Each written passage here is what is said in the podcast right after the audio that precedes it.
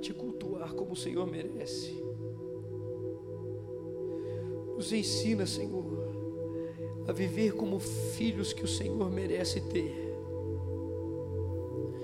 Nos ensina a viver como os discípulos que o Senhor merece.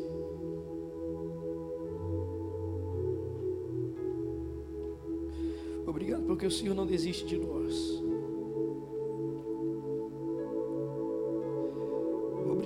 O Senhor continua, Senhor, chamando a nossa atenção, Pai.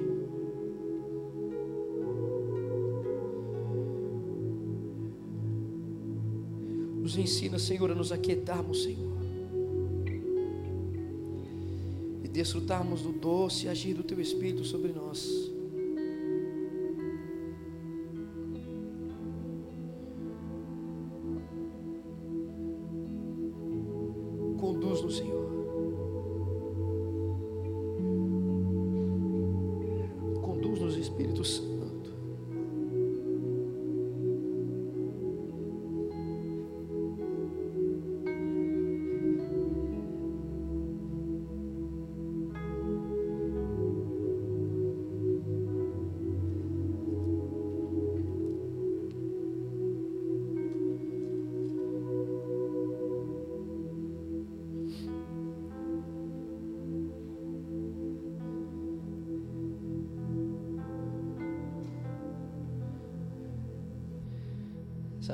A forma como nós. Pode continuar aí, meu mano. Só mais um pouco. A forma como nós cultuamos ao Senhor expressa o nível da intimidade que nós temos com Ele, o nível do conhecimento que temos sobre Ele. A forma como nós cultuamos ao Senhor expressa o anseio que nós temos, o nível do temor que nós temos à presença dEle.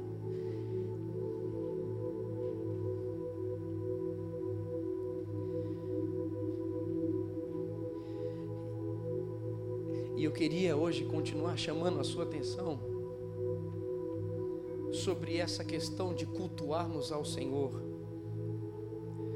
Existe uma distinção que eu gostaria de chamar a sua atenção aqui e compartilhar sobre isso. Uma distinção entre a minha vida como um culto diário ao Senhor e o culto prestado com a comunidade da fé. Existem essas duas distinções. Nossa vida é um culto a Deus, no sentido de que tudo que nós fazemos deve ser feito para a glória de Deus. E o nosso momento de culto em comunhão é aquilo que nós fazemos juntamente então com aqueles que desejam viver a presença de Deus. Por que, que eu estou dizendo isso? Porque eu posso jogar a bola para a glória de Deus, eu posso eu posso me divertir com meus amigos jogando bola ou para a glória de Deus, mas mas não cabe a gente pegar essa bola e começar a fazer embaixadinha aqui e ficar tocando para o irmão, pedir para o irmão devolver a bola para a gente de cabeça. Não cabe aqui. Entende o que eu quero dizer? Eu posso cultuar a Deus com a minha sunga, com a minha bermuda na praia, eu posso cultuar a Deus com o biquíni, com o maiô, na praia, sim, mas não cabe virmos a este lugar de biquíni, de sunga e de bermuda. Entende o que eu quero dizer a diferença? Eu posso usar o WhatsApp, o Facebook, o Instagram para a glória de Deus, mas não cabe eu ficar aqui usando as redes sociais enquanto eu estou no momento de culto público. Eu estou dizendo isso para você porque o Senhor nos orienta e eu quero conversar com você sobre os princípios, alguns dos princípios que nós devemos vigiar ou, em nome de Jesus, continuar vigiando, para que Deus receba o culto como Ele deseja receber para que estejamos neste lugar como Ele deseja que estejamos, para que não estejamos aqui como nós achamos que tem que estar, mas como resposta àquele que, àqueles que reconhecem como Deus quer que estejamos.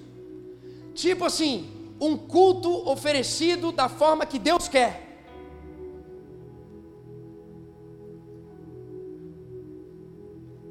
Abra sua Bíblia comigo. Eu vou me arriscar a compartilhar algo que não me é muito comum no Antigo Testamento. Certamente nós vivemos intensamente aqui falando sobre o Novo Testamento e, particularmente, eu falo muito das cartas de Paulo. Mas hoje eu gostaria que você abrisse a sua Bíblia em Malaquias capítulo 1. Malaquias capítulo 1, o último livro do Antigo Testamento. E nós vamos ler do versículo 1 ao versículo 10. Essa carta é uma carta que nos são quatro capítulos e nos três primeiros capítulos o profeta está chamando a atenção da cidade e dos israelitas, do povo que é escolhido, o povo do Senhor, para dizer assim: ei, prestem atenção com a forma que vocês devem viver, para que verdadeiramente vocês cultuem a Deus como Ele merece ser cultuado. Todos esses três capítulos, eu não vou conversar sobre os três capítulos, eu vou ficar só nesse trecho do primeiro capítulo, mas eu gostaria que você pudesse ler o resto dos capítulos, porque aqui você vai encontrar a chamada de atenção de como deve se viver aqueles que desejam cultuar ao Deus Todo-Poderoso, ao Deus Criador de todas as coisas. Esse livro foi escrito cem anos depois da volta do povo de Israel ao cativeiro Israel estava em cativo do povo babilônico, da Babilônia, porque eles desobedeceram a Deus, e a desobediência a Deus traz frutos. Eles viveram oprimidos por 70 anos. Eles viveram, eles viveram sem a liberdade de cultuar ao seu Deus, sem perseguição, sem a liberdade de conhecer e se aprofundar. Eles viveram sem a liberdade de expressão de vida natural deles, porque eles desobedeceram a Deus. Porque eles não viveram conforme Deus orientou e toda, todo o nosso posicionamento tem uma reação, toda desobediência frente à orientação de Deus tem uma consequência. E, e esse povo então acabou os 70 anos, alguns voltaram para a terra prometida, e ao chegar na terra prometida, eles começaram a desanimar. Em vez de estarem felizes porque não estavam mais julgados por um povo que oprimia eles, eles chegaram então na terra prometida e eles começaram a se desanimar porque eles começaram a ter conflitos com os povos que tinham ao redor deles, estavam ah, não tinham uma liberdade política e econômica, estavam oprimidos ali pelos persas ah, o templo reconstruído, necessário ser reconstruído para adoração a Deus, era um templo menor, menor que o templo de Salomão. Ah, os sacerdotes que conduziam o culto eram poucos, e além de ser poucos, eram corruptos. Outra coisa que desanimavam eles era a falta de fervor que existia entre eles nessa cidade. O desejo de participação das pessoas no culto era um desejo de ter coisas, eles queriam ir ao culto para quê? Para conseguir ganhar algum bem da presença de Deus. Nós vamos até Deus porque Deus pode fazer um milagre. Nós vamos até Deus porque Deus pode nos dar isso, pode nos dar aquilo. Então, essas coisas começaram a desanimar o povo e desenvolvimento da estrutura de toda essa nação. Aí veio o profeta Ageu, denunciou o pecado e eles não mudaram. Aí veio Zacarias, declarou o pecado deles, disse que eles, eles deveriam, no que eles deviam se ajustar, e nada aconteceu.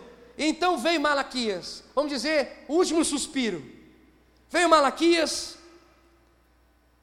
e ele começa então a dizer ao povo: vocês necessitam se arrepender, e vocês necessitam mudar a forma de adorar a Deus, vocês necessitam perseverar e adorar a Deus nos tempos difíceis que vocês estão passando e não adorar simplesmente quando vocês encontram algo bom e algo de acordo com a sua própria vontade.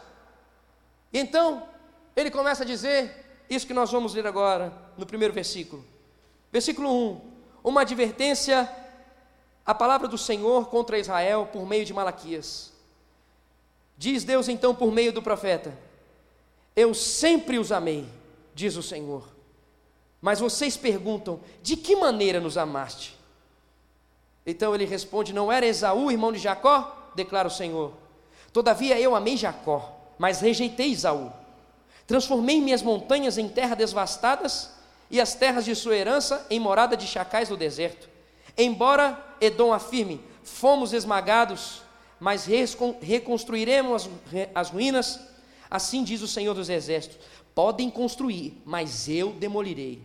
Eles serão chamados terra perversa, povo contra quem o Senhor está irado para sempre. Vocês verão isso com os próprios olhos e exclamarão: Grande é o Senhor, até mesmo além das fronteiras de Israel. Versículo 6. O filho honra seu pai, e o servo o seu senhor. Sou eu pai. Onde está a honra que me é devida? Sou eu, Senhor. Onde está o temor que me devem? Pergunta o Senhor dos Exércitos. A vocês, sacerdotes, são vocês que desprezam o meu nome. Mas vocês perguntam: de que maneira temos desprezado o teu nome? Trazendo comida impura ao meu altar. E mesmo assim ainda perguntam: de que maneira te desonramos? Ao dizerem que a mesa do Senhor é desprezível. Na hora de trazerem animais cegos para sacrificar, vocês não veem mal algum. Na hora de trazerem animais aleijados e doentes como oferta, também não veem mal algum. Tentem oferecê-los de presente ao governador. Será que ele se agradará de vocês? Será que os atenderá? Pergunta o Senhor dos Exércitos. E agora, sacerdotes, tentem apaziguar Deus para que tenham compaixão de nós. Será que com esse tipo de oferta ele os atenderá? Pergunta o Senhor dos Exércitos. Versículo 10. Ah, se um de vocês fechasse a porta do templo, assim ao menos não acenderiam fogo do meu altar inutilmente. Não tenho prazer em vocês, diz o Senhor dos Exércitos, e não aceitarei as suas ofertas.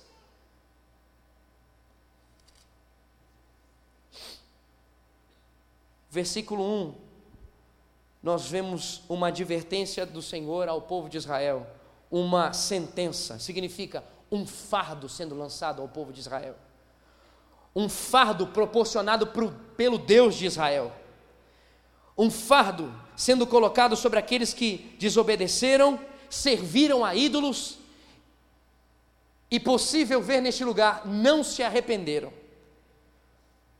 No versículo 2, nós podemos ver então esse clamor do, de Deus e a resposta do povo.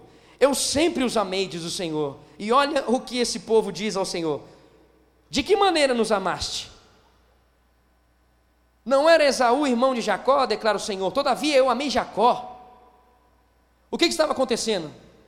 O povo estava dizendo para você, peraí, estava dizendo para ser Deus, Deus, estamos em conflitos com os povos ao nosso redor, nós não temos liberdade política e nem econômica, o templo é desse tamanhozinho, Senhor, os sacerdotes aqui são poucos, Senhor, está faltando o fervor aqui entre o povo, como que nós podemos perceber que o Senhor ama a gente com essas coisas acontecendo ao nosso redor?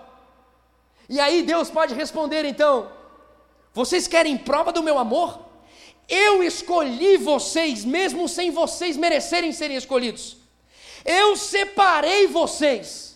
Eu escolhi a Jacó. Eu escolhi o fruto, vocês são descendência de Jacó. Eu escolhi vocês. Vocês não mereciam ser escolhidos e eu escolhi. Vocês querem prova do meu amor? Eu mesmo separei vocês, sem vocês me darem motivo. Vocês querem prova do meu amor? O meu amor não está manifesto em coisas materiais. É como se Deus estivesse dizendo para o povo: Ei, o meu amor por vocês não está manifesto diante das bênçãos que vocês veem diante dos seus olhos. Eu perdoei vocês, eu justifico vocês, eu trago de volta vocês a comunhão eterna comigo.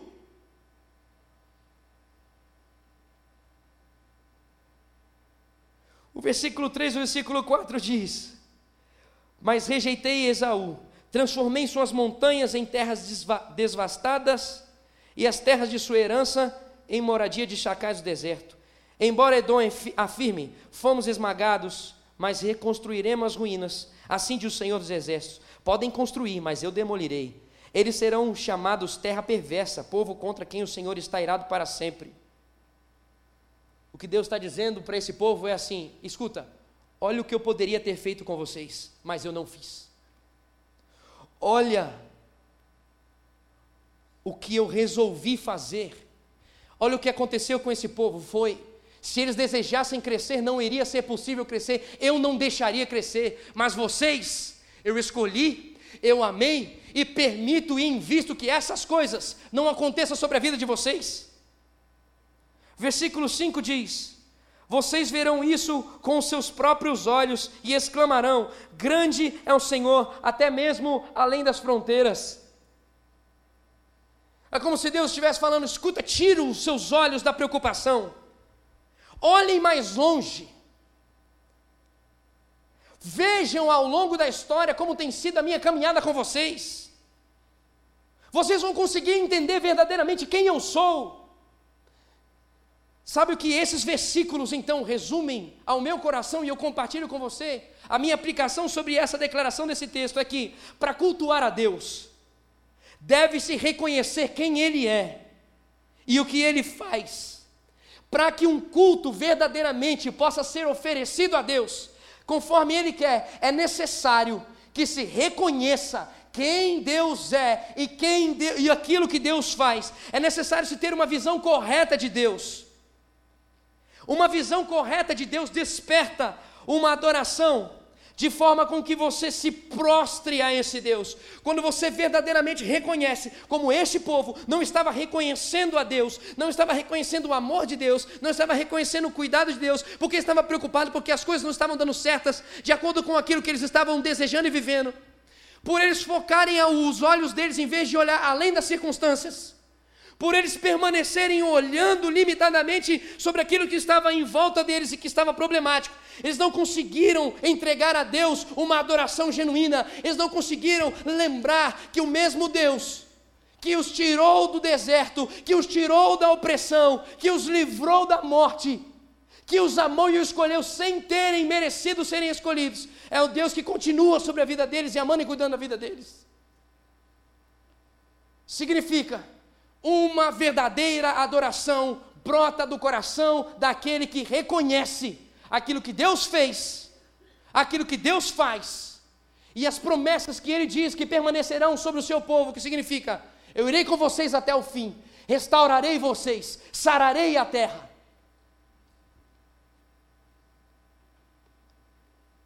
Versículo 6. O povo dizia, Deus estava dizendo: O filho honra seu pai, e o servo o seu senhor. Sou eu seu pai? Onde está a honra que me é devida? Se eu sou o Senhor, onde está o temor que me deve? São vocês que desprezam o meu nome. O Senhor estava falando aqui com aqueles, com os sacerdotes, com aqueles que serviam no templo estavam falando, ele estava falando para aqueles que estavam indo adorar ao templo também. E ele está dizendo aqui: o que vocês estão fazendo? Vocês estão fazendo cansados. Vocês estão fazendo desmotivados. Vocês estão fazendo simplesmente por fazer. Vocês estão fazendo no automático. Vocês estão fazendo de forma, de forma não, vocês não estão se entregando de forma genuína. Vocês estão cultuando a mim não porque desejam andar comigo, vocês estão simplesmente cumprindo um ritual. O que vocês estão fazendo é desprezível, me desonra.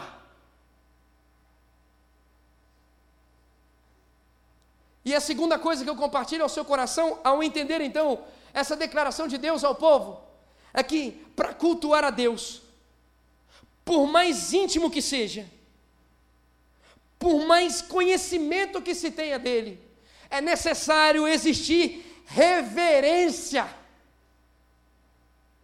Por mais reconhecimento que se tenha do Deus Todo-Poderoso, é necessário que exista reverência, significa não é de qualquer jeito que se chega a Deus, não é de qualquer forma que se adora a Deus, não é no seu conforto que se adora a Deus. O foco é que Ele receba o conforto e não eu que ele receba aquilo que ele merece, e não eu faça do jeito que eu entendo que tem que ser feito, e não eu vivo de uma forma cômoda. O culto que vocês estão me ofertando é um culto que não tem preço, que não se paga preço, é algo que vocês querem fazer do jeito de vocês, e isso é desprezível. Vocês estão me honrando ao me cultuarem dessa forma, me desonrando ao me cultuarem dessa forma.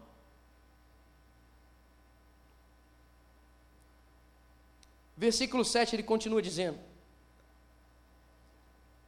Vocês estão trazendo comida impura ao meu altar.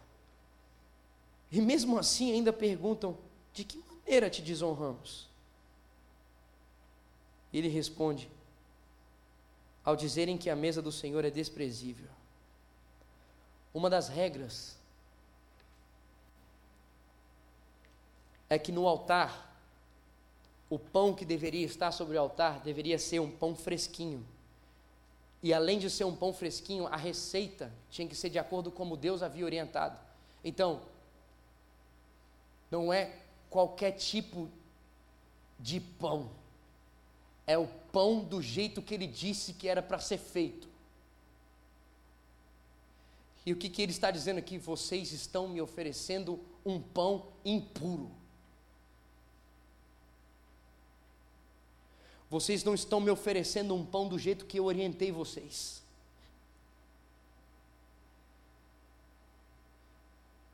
Vocês não estão me oferecendo um pão fresco. E eu entendo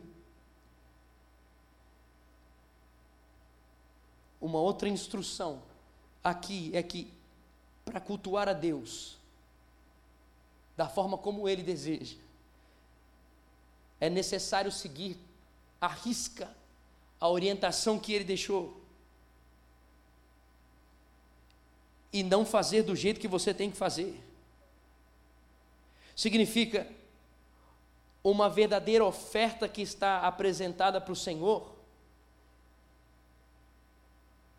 é uma oferta que vem de um novo anseio de estar com Ele, não da mesmice, é pão fresco, é algo novo, é uma revelação fresca da palavra, para cultuar a Deus da forma como Ele merece ser cultuado, para entregar a Deus para você se entregar a Deus de uma forma que Ele merece, que Ele não será desonrado. Significa, é necessário que a sua entrega esteja pautada numa revelação fresca que Ele te deu, numa revelação fresca, para que o fruto seja fresco, para que o seu posicionamento seja novo e não o mesmo posicionamento. A forma que ele falou ontem foi para que se entregasse ontem, mas existe algo hoje para que seja entregue hoje, assim como amanhã existirá uma outra instrução para que amanhã seja entregue dessa forma. Significa não é a mesma forma como ele falou antes. Isso vale, sim, vale, vale para o processo, mas existe algo novo e fresco que é possível ser entregue à presença dEle. Versículo 8 e versículo 9. Na hora de trazerem animais cegos para sacrificar, vocês não veem mal algum. Na hora de trazerem animais aleijados e doentes, como oferta, também vocês não veem mal algum. Tentem oferecer isso que vocês estão me dando para um governador. Será que ele vai se agradar de vocês? Será que ele vai atender vocês? Versículo 9: E agora, sacerdotes?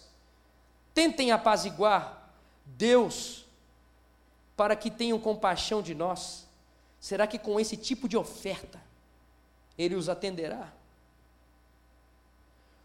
Deus estava dizendo: escuta, a forma como vocês estão me cultuando, o que vocês estão trazendo para mim, nem homens querem. Esse coração que vocês estão me cultuando, nem homens desejam receber coisas que vocês desejam entregar se o coração estiver assim. Sabe o que estava sendo entregue a Deus? O que sobrava, o que restava. O pior animal era isso que estava sendo levado. O animal que não podia servir para nada, Ó, oh, isso aqui, separa para Deus isso aí.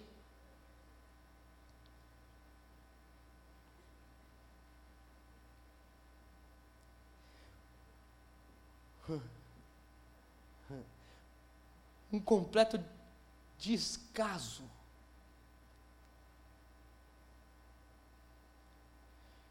A forma como você compra presente, você sabe disso. A forma como você compra presente e dá mostra o significado que essa pessoa tem para você. Mostra a importância que essa pessoa tem para você.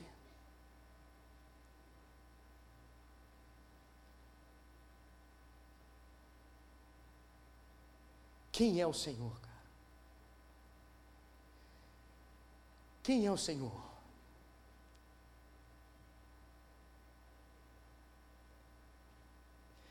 Eu entendo com esses dois versículos que para cultuar a Deus, o coração tem que estar em uma pureza,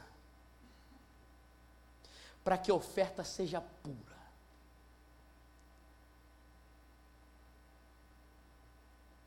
Por isso, é que a irreverência é um pecado. Porque quando você vem ao culto e entrega ao Senhor irreverente, significa que você está entregando é simplesmente por fazer e não porque você tem temor e anseia e entende que Ele é o Senhor sobre tudo e sobre todos. A sua oferta está contaminada. Deus é soberano. Deus é o Criador de tudo, Deus é o Rei dos Reis, e Ele não merece, e Ele não aceita o resto do seu tempo, o resto da sua vida e o resto dos seus talentos. Deus é o Deus sobre tudo e sobre todos, e Ele não merece o resto do que sobra dos nossos dias.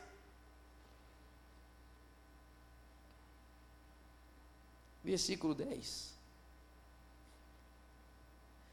Ah, se um de vocês fechasse as portas do templo. Assim, ao menos, não acenderiam o fogo do meu altar inutilmente. Não tenho prazer em vocês. Deus não está interessado em nenhuma forma de culto que não traga valor. Deus não está interessado em um culto em que não exista comprometimento com aquilo que está sendo ofertado. Um culto que é hipócrita é um culto desprezado por Deus. Uma oferta que está sendo oferecida sem o anseio de viver com Ele e permanecer com Ele, isso é desprezado por Deus, isso não honra a Deus.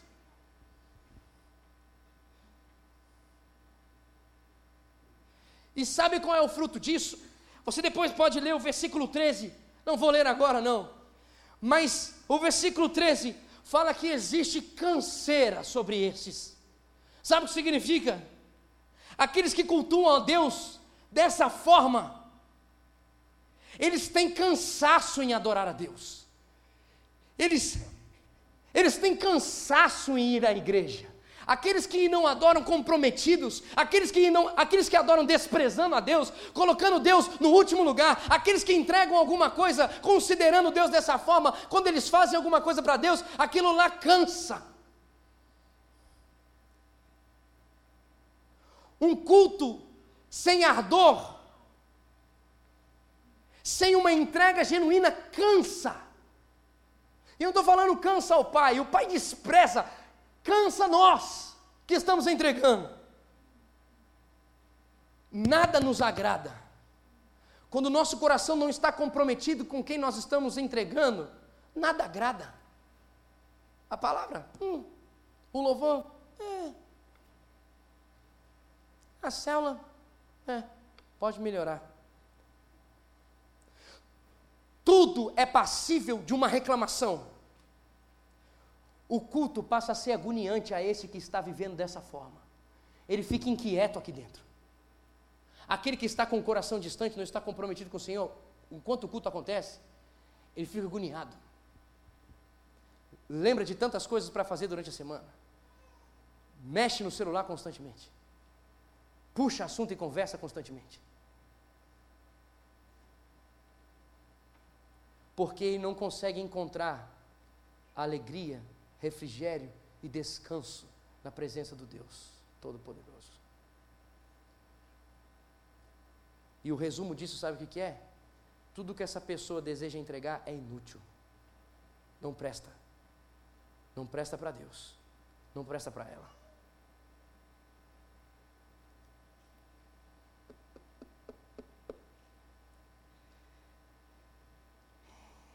E eu quero perguntar para você, cara.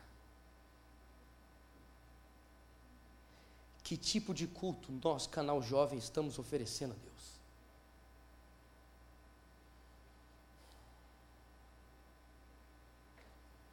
Ministros de louvor do canal jovem, diaconia do canal jovem, link, mídia, líderes de célula, ovelha, corpo. Que tipo de culto nós estamos entregando para Deus? Nós temos sido reverentes, reverentes à presença dEle neste lugar. Desde que entramos neste lugar, existe reverência à presença de Deus? Existe? Eu pergunto, existe reverência a Deus chegando atrasado? Existe reverência a Deus mexendo no celular, no meio do louvor, no meio da palavra? Existe reverência conversando e puxando assunto uns com os outros? Na hora que está se louvando e na hora que a palavra está sendo pregada? Existe reverência quando se fica lá fora, puxando assunto com outra pessoa enquanto o culto está acontecendo? Existe reverência quando você sai, porque é hora do dízimo e da oferta? Existe reverência quando você começa a querer discutir com a diaconia, com o link, com algum líder de ministério aqui. Existe reverência quando você lá atrás pega e arranca a fita. Que significa não sente aqui agora. Existe reverência quando você canta de qualquer jeito a Deus aqui, em meio ao louvor e adoração.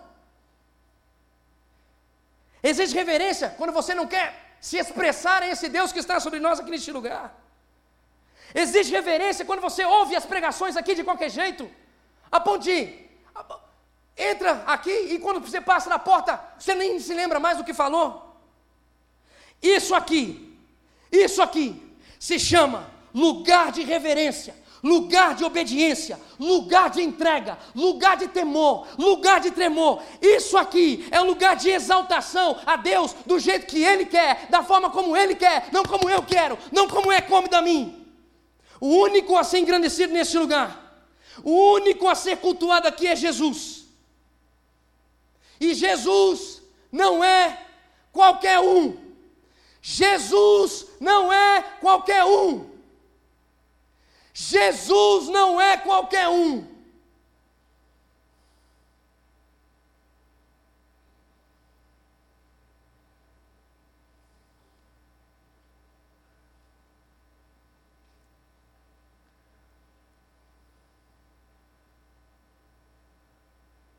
Por favor, podemos passar um vídeo aí?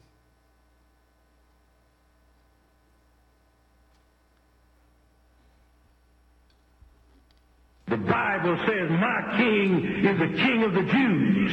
He's the king of Israel. He's the king of righteousness. He's the king of the ages. He's the king of heaven. He's the king of glory. He's the king of kings. And he's the Lord of lords. That's my king. I, I wonder, do you know him? my king is a sovereign king. No means of measure can define his limitless love. He's enduringly strong. He's entirely sincere. He's eternally steadfast. He's immortally graceful. He's imperially powerful. He's impartially merciful. Do you know him? He's the greatest phenomenon that has ever crossed the horizon of this world. He's God's Son. He's a sinner's Savior. He's the centerpiece of civilization. He's unparalleled. He's unprecedented. He is the loftiest idea in literature. He's the highest personality in philosophy. He's the fundamental doctrine of true theology. He's the only one qualified to be an all-sufficient Savior. I wonder if you know him today. He supplies strength for the weak. He's available for the tempted and the tried. He sympathizes and he saves. He strengthens and sustains. He guards and he guides. He the sick. He cleansed the lepers. He forgives sinners. He discharges debtors. He delivers the captives. He defends the feeble. He blesses the young. He serves the unfortunate. He regards the aged. He rewards the diligent. And he beautifies the meek. I wonder if you know him. He's the key to knowledge. He's the wellspring of wisdom. He's the doorway of deliverance. He's the pathway of peace. He's a roadway of righteousness. He's a highway of holiness. He's a gateway of glory. Do you know him? Well, his life is matchless. His goodness is limitless. His mercy is everlasting. His love never changes. His word is enough. His grace is sufficient. His reign is righteous. And his yoke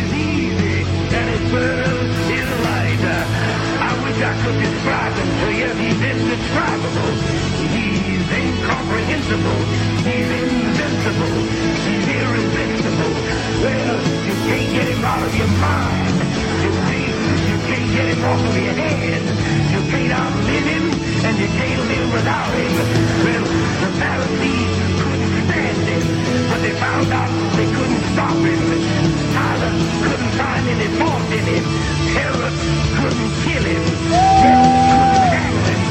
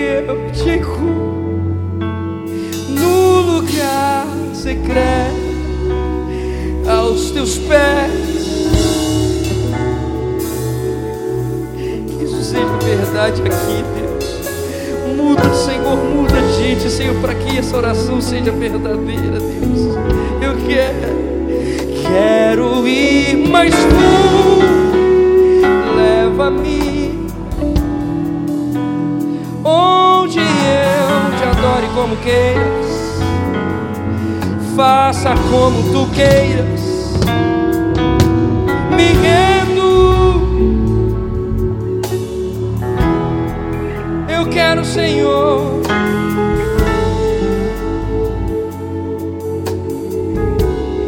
Tudo, Senhor, tudo que eu mais quero.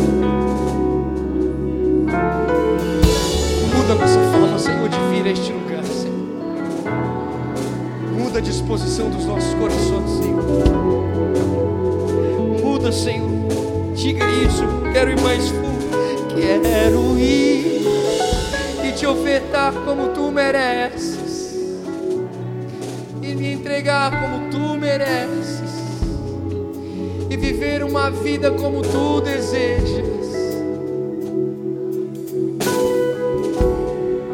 Bom Senhor, ajusta e apruma o nosso coração, Senhor, neste lugar. Eu quero ir mais fundo, Senhor.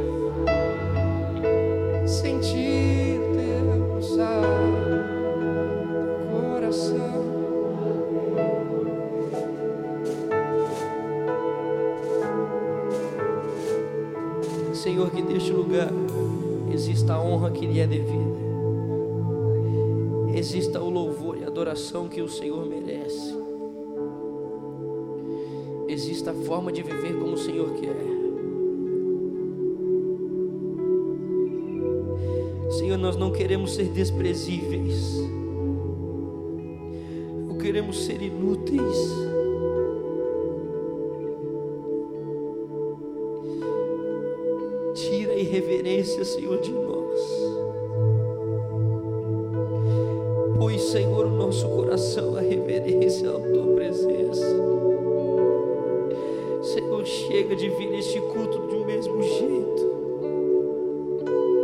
Chega de cantar as músicas e te adorar, Senhor, como se não nos, como se não nos importássemos com a tua presença.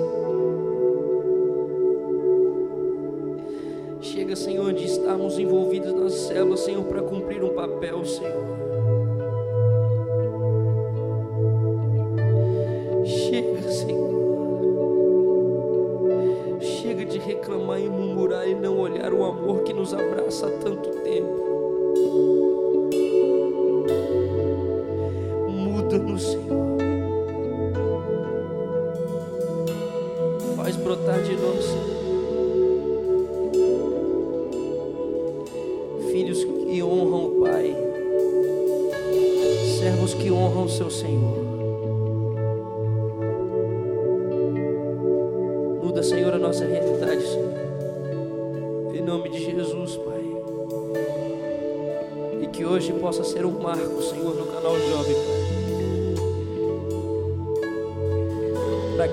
Saia aquilo que o Senhor merece. E para que ao sairmos deste lugar o Senhor receba aquilo que o Senhor merece.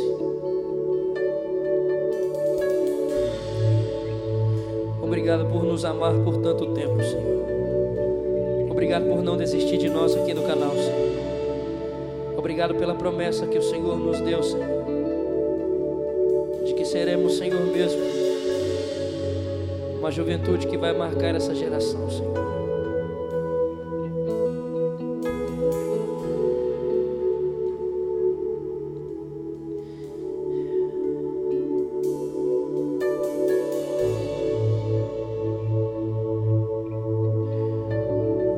Uma geração que vai te render o culto que o Senhor quer.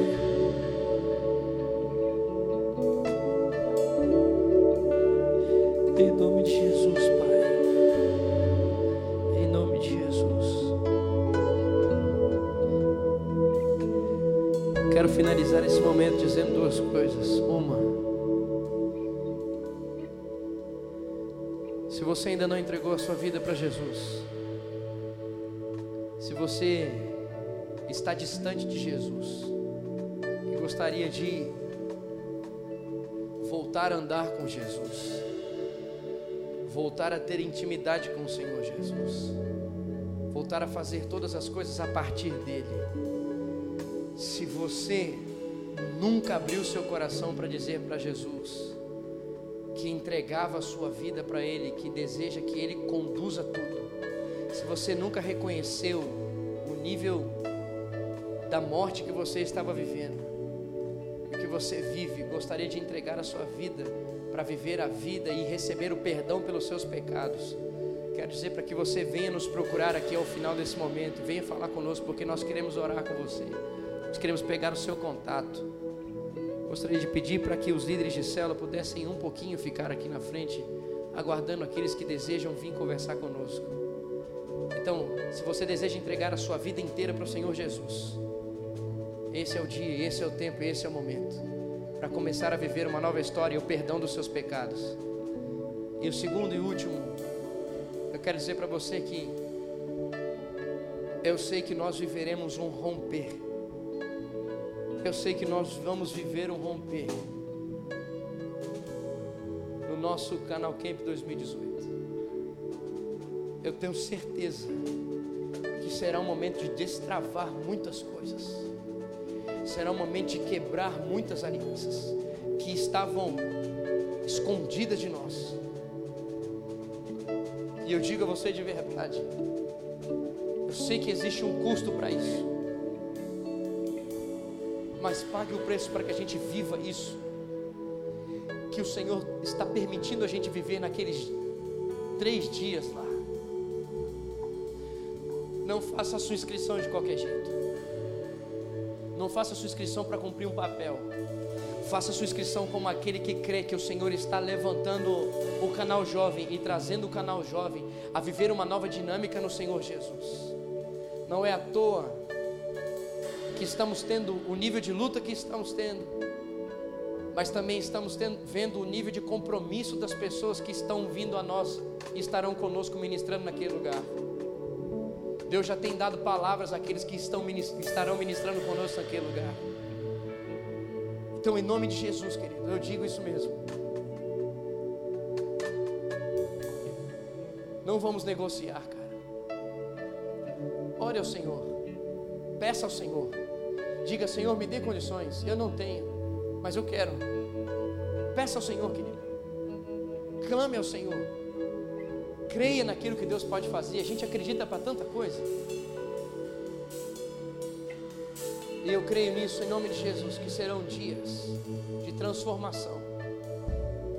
E que em nome de Jesus, o segundo semestre, Vila Mariana seja tomada pelo Espírito Santo através das nossas vidas aqui deste lugar. As escolas, as universidades, o comércio, porque nós vamos viver da forma como honra o nosso Deus e não como nós queremos viver.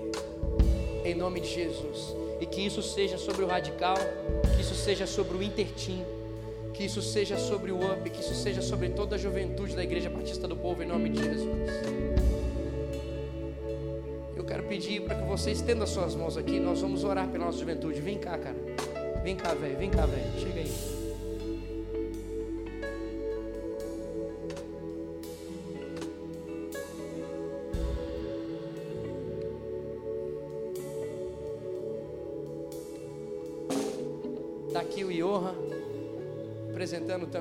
Radical, está aqui o Yuri. Os dois pastoreiam essa, essa nossa juventude, o Yuri, pastor do Intertim. Eu tenho certeza que existe uma nova história para ser escrita por meio de nós. E esses adolescentes e pré-adolescentes necessitam ver que existe exemplo de cristãos no meio de uma juventude. Necessita ver que existe jovens que não negociam a presença de Deus e que oferecem a Deus o culto verdadeiro, para que eles consigam ter noção de como viver o cristianismo. Está sobre a nossa, vamos dizer assim, possibilidade incendiar o coração desses adolescentes e pré-adolescentes a viverem em Jesus Cristo. Você pode no domingo às 5 horas vir aqui e junto com o Yuri orar e abençoar a vida desses pré-adolescentes você pode chegar mais cedo também, quem sabe, ir no radical. Ou quando acabar o culto, começar a chamar alguns adolescentes do radical e começar a orar. Peça para Deus, Deus, incendeie o meu coração e me dá a oportunidade, me dá a palavra para que eu faça isso em nome de Jesus. Eu creio em nome de Jesus, numa manifestação sobrenatural sobre a nossa juventude, a partir de uma juventude que reconhece Deus do jeito que Ele é e da forma como Ele deve ser adorado. Senhor, nós estamos aqui, Pai, e queremos te honrar. E como uma juventude só, Senhor, nós queremos dizer, Pai que o Senhor tem domínio sobre a nossa juventude e que ao Senhor pertence toda a nossa juventude, Senhor, e que ao Senhor pertence os pré-adolescentes, os adolescentes e os jovens universitários. Vem Espírito Santo, vem Espírito Santo e une-nos cada vez mais. Vem Espírito Santo e faz-nos chorar cada vez mais. Deus, o Senhor tem visto o nosso choro, o Senhor tem visto o nosso grito, o Senhor tem visto, Senhor, o nosso clamor, Pai. E nós não vamos desistir. Além, Senhor, nós não vamos desistir mesmo que nós não estejamos enxergando, mas nós reconhecemos quem o Senhor é e o amor que o Senhor tem investido sobre nós desde sempre. Deus, levanta essa juventude, Senhor, da Igreja Batista do Povo, para cumprir aquilo que o Senhor deseja e que através de nós o Senhor receba o culto que o Senhor deseja, a adoração que o Senhor deseja. Vem, Senhor, e reconhece-nos como filhos que trabalham como te honra, que brincam como te honra, que relacionam como te honra, Senhor. Que haja, Senhor, a verdadeira exaltação por meio da nossa vida, Senhor, a tua presença. Une-nos, envolve-nos, nome de Jesus, Pai. Também abençoamos, Senhor, o Giba como pastor, Senhor, do radical. Enche o coração dele com a revelação, para que ele possa, Senhor, ofertar e colocar diante do altar o pão fresco. Em nome de Jesus, Pai. Senhor, vem sobre toda a nossa juventude, Senhor, e derrama provisão, para que todos estejamos empenhados, Senhor, e juntos naquele monte, no acampamento, vivendo mesmo, Senhor, o sobrenatural que tu tem por nós. Ó Senhor, derrama provisão, Senhor. Derrama provisão, Pai, em nome de Jesus. Levanta, Senhor, homens, pais, para que também possam semear na vida deles. Em nome de Jesus, Pai. Manifesta, Senhor, porque eu creio que é propósito, Deus. Em nome de Jesus, Pai. Muito obrigado. Nós te honramos e te engrandecemos. Agradecemos pela forma como o Senhor demonstrou o teu amor. E o Senhor mostrou-nos aqui como o Senhor deseja nos ver todos os dias e ao chegarmos a este lugar, como o Senhor deseja nos ver ao chegar neste lugar. Recebe através de nós a verdadeira honra, a glória e a exaltação que lhe é devida, hoje e para sempre, em nome de Jesus. Amém e amém e amém. Seja exaltado, Senhor. Deus abençoe o seu coração. Viva como o Senhor deseja que você viva. Nos vemos amanhã em um dos cultos de domingo, durante a semana. E no próximo sábado, em nome de Jesus, Deus te abençoe. É nós. É nós.